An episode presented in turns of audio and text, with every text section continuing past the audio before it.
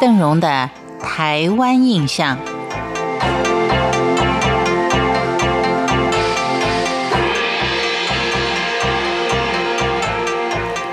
上回的节目当中，为您介绍了开兰第一街头城老街，它的建筑方式、它的繁荣衰落、交通替代的转变，都为您做了一个简单的介绍。当然，这开兰第一街有着更多复杂的历史跟变化，所以我们今天继续头城老街的介绍。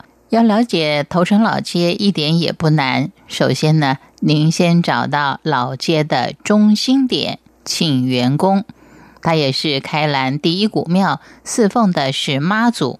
三尊殿仍然保存了早期石雕的古朴原貌。从这里开始，老街以下是为南段，是一些交易量比较小的商家屋舍，显得是街比邻次，比较拥挤一点。但它却更见古老的风韵。日治大正时期建筑的元和城跟陈春记。连续的、连续的圆拱立面跟造型柱列，气势典雅壮观。行走在其间，就恍如走过一段台湾建筑的沧桑史。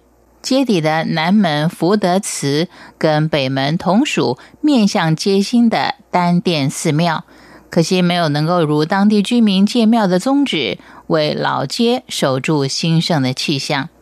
一九二四年的一场大水。再加上都市重心的转移，头城老街昔日的光芒几乎近于消失了。说老街消失，其实它是不会真的消失了，只是由其他的另外一条街道来代替。而这个街道呢，又是另外一个时代的表现。就像我们接下来要看的丽泽简老街，在东山河下游的五节乡丽泽地区，它原名是奇丽节。也是平埔族伽马兰社的旧领地。由于靠山的路线有泰雅原住民居住，因此临海的主要河港立泽简逐渐就成为汉人在南洋溪以南一带最早的开发据点。立泽简在清光绪年间开辟为嘉里院港的内港，是罗东、三星、东山、苏澳的出口港。从一个无名的小河港成为商务集散地，丽泽老街上成排的行交商家林立。日治后期，由于东山河道淤积，再加上宜兰县铁道通车，交通枢纽被罗东给取代，丽泽街于是就急速的没落。而在这项遗憾之下，最大的收获还是喜欢历史的观光客们。因为在现今的立泽路上，仍然可以找到部分老街的遗迹，由红砖跟洗石子立面所构成的昭和街屋，还有尖峰厝，以及连贯整条老街的骑楼，大致都维持了日治后期的旧貌。立身诊所跟象征旧码头的大石，都是游客留影的最好景点。